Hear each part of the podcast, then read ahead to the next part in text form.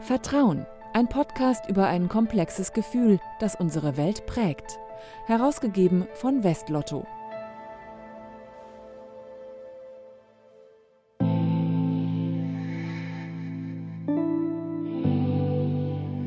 Stellt euch mal vor, ihr lernt jemanden kennen, bei der Arbeit oder in der Kneipe. Wie stellt ihr fest, ob ihr dem Menschen vertraut? Richtig, ihr blickt ihm in die Augen, beobachtet, wie er auftritt, sich kleidet. Schon nach wenigen Sekunden habt ihr einen ersten Eindruck. Aber wer blind ist, kann sich ein solches Bild nicht machen. Wie gewinnt man Vertrauen, wenn man nichts sieht? Um das herauszufinden, mache ich mich wieder auf den Weg, diesmal in Berlin. Ich bin in der Bismarckstraße. Das ist eine recht stark befahrene Straße in Berlin-Charlottenburg. Und hier bin ich mit Silja verabredet.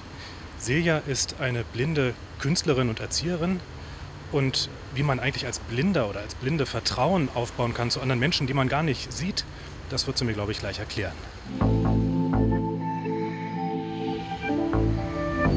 Hallo? Hallo Silja, hier ist Philipp. Ah, hallo. Dankeschön. Silja lebt in einem Mehrfamilienhaus. Über eine Treppe im Hinterhaus gelange ich in ihre Wohnung. Ah, ich hab's gefunden. Hi. Silja, grüß dich. Super. Hast du gut gefunden? Habe ich gut gefunden. Ja. Ja, Charlottenburg kenne ich ja schon seit meiner Kindheit. Ach, wohnst du, hast du auch mal gewohnt? Na, ich komme aus Zehlendorf. Ach so. Das ist so gleich um die Ecke. Silja führt mich in die Küche, an den schmalen Küchentisch und drückt mir eine schwarze Thermoskanne in die Hand. Kaffee, vorgekocht. Wer nichts sehen kann, merke ich schnell, muss seinen Tag gut planen. Ich schenke mir eine Tasse ein und setze mich zu ihr. Silja, du hattest einen Autounfall ähm, mit zwölf Jahren und bist seitdem blind. Und ich habe mir so überlegt, als ich das gelesen habe auf deiner Homepage, dieser Moment, also man wacht eines Tages auf, vielleicht im Krankenhaus, und realisiert, dass man nie mehr etwas sehen wird. Also da geht für einen doch die Welt unter, oder? Wie ist das bei dir gewesen? Ja, das stimmt. Aber bei mir war es nicht gleich, dass ich ähm, aufgewacht bin im Krankenhaus und dann blind war, sondern es ist mit der Zeit gekommen. Also es ist schleichend vor sich gegangen. Also es wurde mit der Zeit immer schlechter und das hat man eigentlich erstmal gar nicht so gespürt. Ähm, erst als ich dann wirklich die Schatten nicht mehr richtig deuten konnte, die ich gesehen habe. Und dann habe ich manchmal daneben gegriffen. Also ich wollte ein Glas nehmen und dann habe ich daneben genommen und gegriffen und dann ist das Glas vom Tisch gefallen. Und dann hat man es gemerkt, dass mein Augenlicht schlechter geworden ist. Und als dieser Moment kam, an dem du realisiert hast, okay, ich werde langsam blind, wie bist du damit umgegangen? Ähm, sehr schlecht. Also, weil ich war ja zwölf, war ja ein Mädchen, bin ja auch Mädchen und dann konnte ich mich nicht mehr in Spiegel betrachten und ähm, konnte auch noch ja nicht mehr alleine auf die Straße gehen. Und da ich das ja noch nicht mit einem Blindstock konnte, also ich habe es ja noch nicht gelernt gehabt, damit zu laufen, war ich angewiesen, dass mich die Leute immer hin und her bringen. Und das war natürlich nicht so schön, weil die Leute, meine Geschwister zum Beispiel, die wollten mich nicht andauernd irgendwo mitnehmen.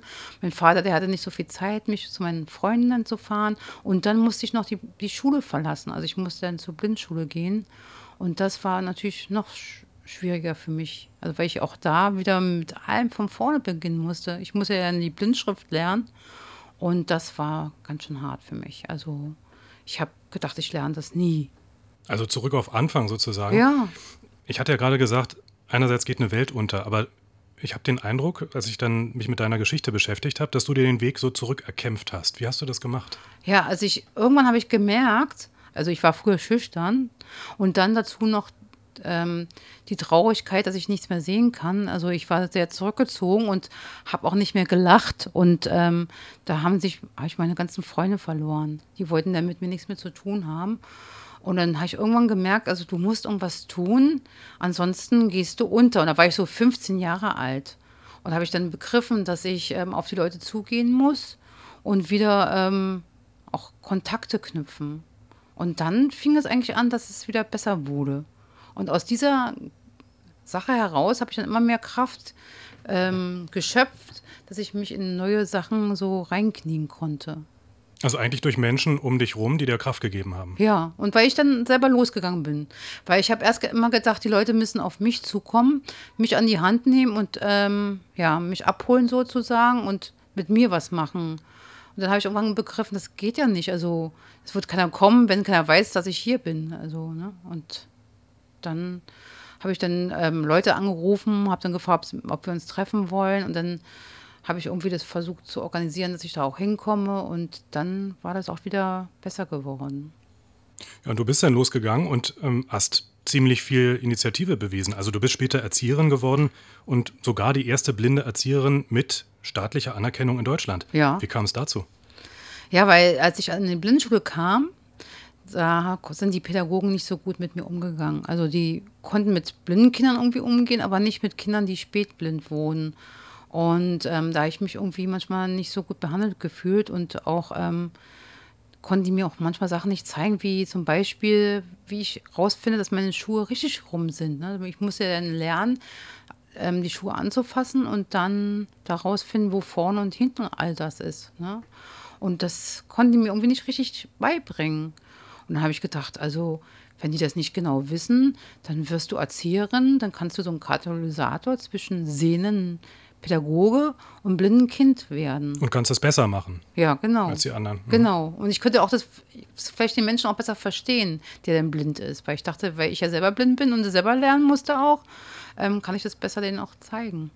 Du arbeitest mittlerweile als Sprecherzieherin, aber immer noch in diesem pädagogischen Bereich und das mitten in Berlin. Also du Ja. musst morgens raus aus der Wohnung, du musst in die U-Bahn, du musst ähm, zur Arbeit fahren, du hast da Menschen um dich rum. Ja. Das ist ja an sich schon mal anstrengend, aber wenn man blind ist, stelle ich mir das noch anstrengender vor. Also wie gehst du eigentlich so durch den Alltag? Ja, also wenn, wenn ich äh, zur Arbeit gehe, dann ist es manchmal, das ist schon ganz spannend, weil jetzt zum Beispiel, hier stehen ja viele Fahrräder auch mit, manchmal mitten im Weg, diese elektrischen Fahrräder. Also mitten mit- auf dem, auf dem ja, Gehweg und so. Ja. Und manchmal auch, ähm, hier unten haben wir Rossmann im Haus, haben die ihre Mülltonnen ständig, manchmal die so genau direkt vor der Tür. Und wenn ich rauskomme und nicht dran denke oder nicht weiß, dass sie da steht, dann rase ich davor, äh, laufe davor oder plötzlich ist da eine Baustelle. Und es ist natürlich manchmal sehr anstrengend, wenn so eine Sachen vor der Arbeit passieren, dass dann plötzlich Baustellen sind oder der Eingang zur U-Bahn ist zu. Das ist mir auch schon passiert, weil die bauen ja auch eine, eine U-Bahn und dann muss ich auf die andere Straßenseite und äh, die Ampeln sind ja leider hier nicht äh, für mich äh, mit Signalen ausgestattet und somit ist es manchmal schwierig, über die Straßen zu kommen. Ne? Oder dann fällt plötzlich ein Zug aus und, und ähm, dadurch, dass unten das ja nicht, an, nicht angesagt wird, dass, dass Züge ausfallen, äh, weiß ich manchmal gar nicht dann Bescheid. Und ja, dann das ist manchmal dann doof. Oder wenn ich Schienenersatzverkehr, das finde ich am schlimmsten. Also man raus muss aus dem U-Bahnhof zum Bus und Ja, wieder und, zurück und so Ja, weiter. und keiner sagt, und dann plötzlich wird es einem gesagt, ganz kurz vorher, ja, und dann rennen alle Leute los und achten gar nicht darauf, dass da auch Leute sind, die gar nicht gucken können.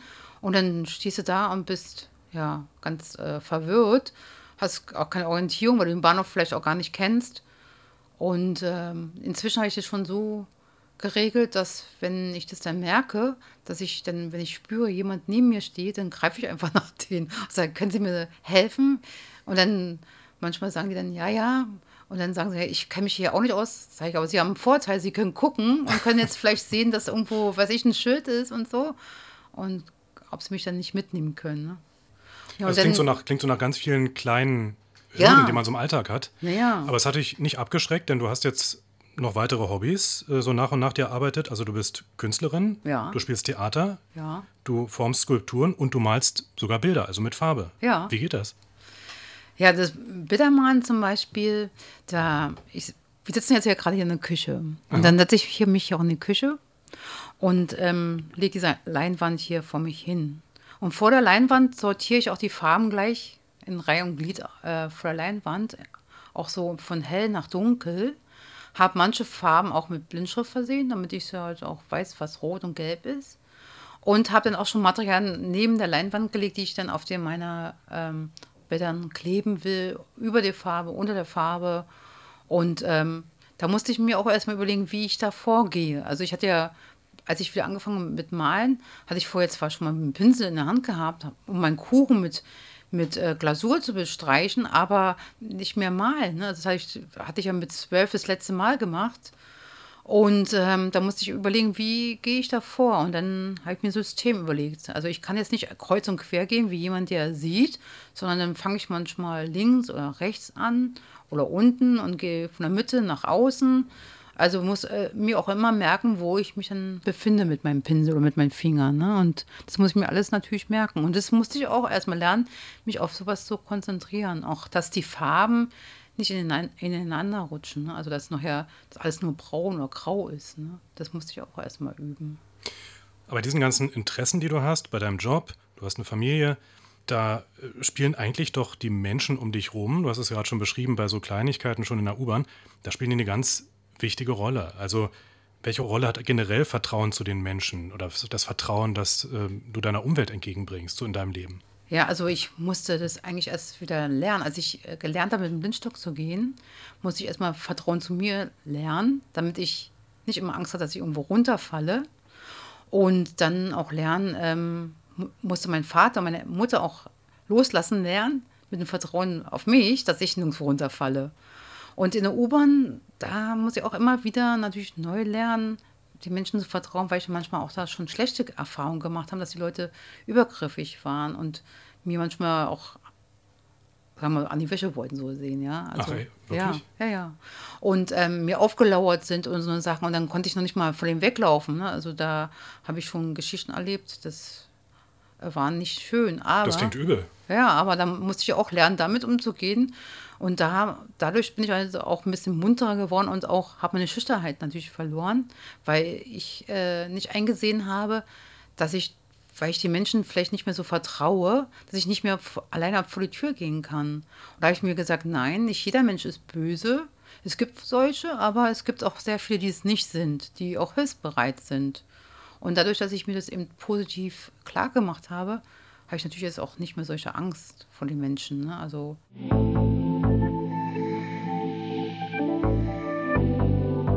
Die schlechten Erlebnisse haben Spuren hinterlassen.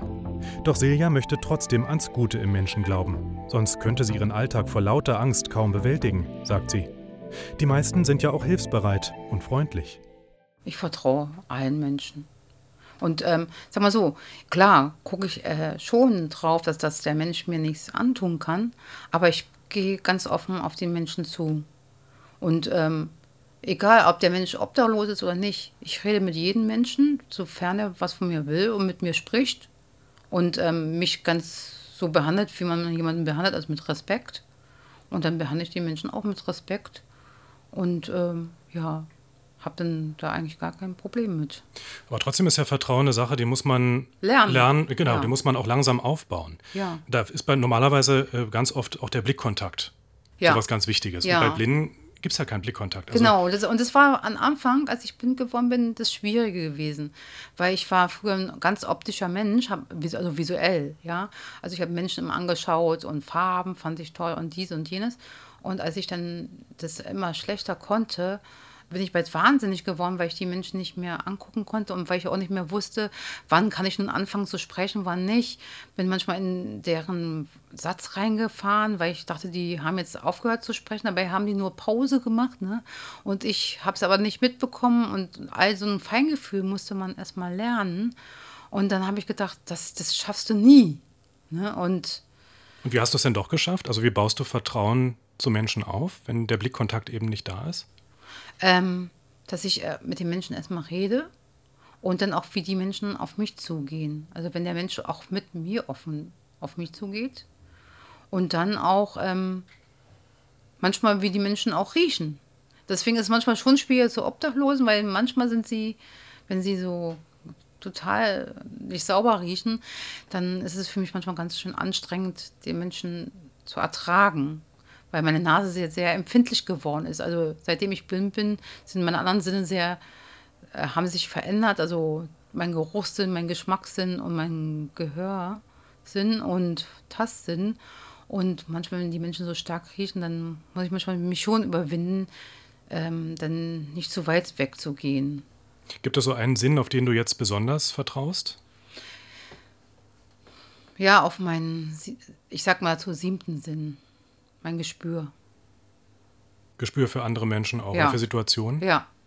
Und durch, durch meinen Beruf als Erzieherin habe ich ja jeden Tag mit so vielen Menschen zu tun und muss mich jedes Mal wieder auf neue Menschen einstellen und auch auf die Kinder und die Kinder auf mich. Und wir müssen auch ein Vertrauen schaffen, dass die Kinder ähm, keine Angst vor mir haben, ne? weil dadurch, dass ich ja eine, auch eine Brille trage, die verdunkelt ist, sehen die Kinder nicht meine Augen und das äh, ist für manche Kinder ziemlich schwierig, ne? wenn sie meine Augen nicht sehen. Und dann kriegen manche Kinder auch ein bisschen so ein bisschen Furcht davor. Und da müssen wir auch ein gemeinsames Vertrauen herbekommen. Ne? Und da muss ich jedes Mal wieder üben, ähm, die Kinder dazu zu bringen, dass sie, dass sie vor mir keine Angst haben und dass ich ähm, auch spüre, dass wenn sie nicht mehr mit mir zusammenarbeiten wollen, dass ich sie auch gehen lasse. Ne? Dass ich nicht äh, äh, dann selber übergriffig bin und dann das nicht spüre. Ne? Und dadurch habe ich natürlich ähm, einiges mehr gelernt mit diesem Spürsinn. Wenn man blind ist, dann muss man einerseits den Menschen um sich herum vertrauen oder auch äh, ja. den Kindern zum Beispiel da im, im Alltag, also in ja. deinem Job. Aber man braucht auch Hilfsmittel. Also ja, manche haben, haben, einen äh, blinden Hund, andere haben einen blinden Stock, wie du, glaube ich, auch. Ich habe einen blinden Stock, ja. Was ist so das Hilfsmittel, auf das du am meisten vertraust und das du wirklich brauchst und dem du, ja, so dein Werkzeug, mit dem du durch den Alltag findest? Mein, mein Blindenstock. Der ist ähm, ganz wichtig. Also, wenn ich den nicht hätte, ne, dann könnte ich gar nicht auf der Straße herumlaufen durch ihn habe ich mich als richtig befreit gefühlt. Also als ich dann das gelernt habe, mit den Stock zu gehen, das ist ja wirklich ein hartes Training, was man da lernen muss. Und man muss ja auch auf der Straße auch vertrauen, dass man nicht äh, irgendwo äh, vor das Auto fällt, was mir was mir sehr schwer fiel, weil ich ja durch ein Auto ja erblindet bin, habe ich natürlich immer den Autofahrern nicht so vertraut. Und ich gehe auch heute immer noch nicht über große Straßen, wo keine Ampelführung ist. Dann lasse ich mir helfen. Also spreche ich Leute an und frage, ob sie mich mit rübernehmen. Oder wie hier, kann ich die U-Bahn runtergehen, gehe über die U7, gehe hinten wieder hoch und wieder raus. Ne?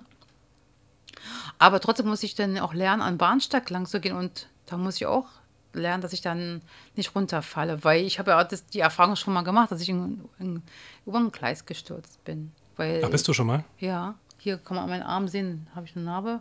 Und ähm, ich habe ganz niedrigen Blutdruck und es war im Mai so gewesen, wo das Wetter immer so geschwankt ist und mir wurde auf einmal so schwindig und schlecht. Und dann bin ich so getorkelt, wie besoffen. Und die Leute dachten erst wahrscheinlich, ich bin betrunken, so am Vormittag. Ich wollte auf dem Weg zur Arbeit, war ich. Und bin dann ganz weit am Rand gekommen. Und früher gab es ja noch nicht diese Riffellinie, die man mit dem Stock spüren konnte. Habe dann nicht gemerkt, dass ich schon am Rand war und bin dann da abgestürzt. Gott sei Dank hat, hat natürlich jemand gesehen, dass ich da reingefallen und hat so, no, sofort die Notbremse gezogen. Ähm, aber als ich unten gelegen habe, habe ich erstmal gedacht, oh Gott, wirst du gleich vom Zug überfahren. Ja, eben ein, ein Glück, dass er nicht gerade kam. Ne? ja, und weil das Problem war ja auch, ich hatte eine Rippe gebrochen und konnte mich nicht mehr hochhieven, weil es so wehgetan hat und mein Arm war hier gebrochen und da konnte ich auch mit dem Arm mich nicht hoch ziehen mir und ähm, das war echt schwierig. Gibt es noch so eine Situation, bei der du oder Moment, von dem du sagst, der macht dir Angst? Bis heute? Ähm, wie gesagt, das sind die Autos. Und ähm, ich kann auch ähm, nicht mehr so ins Wasser gehen, also ins Meer alleine. Also ich mag auch keine Wellen, ne, weil das irgendwie ist mir unheimlich, wenn ich sowas dann höre, dann macht es mir große Angst.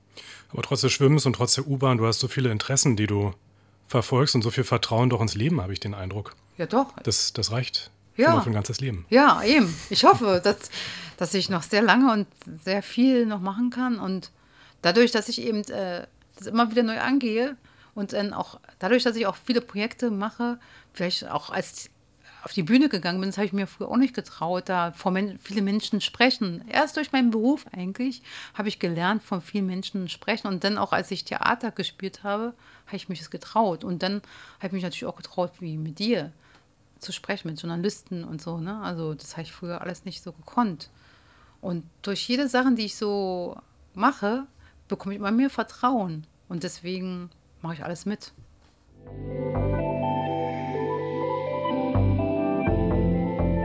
Blind sein und trotzdem vertrauen können. Das war der Vertrauen-Podcast mit Silja Korn aus Berlin. Falls ihr mehr über Silja und ihre künstlerische Arbeit wissen wollt, besucht doch ihre Webseite unter www.siljakorn.de. Vielen Dank fürs Zuhören und bis bald. Ich bin Philipp 1.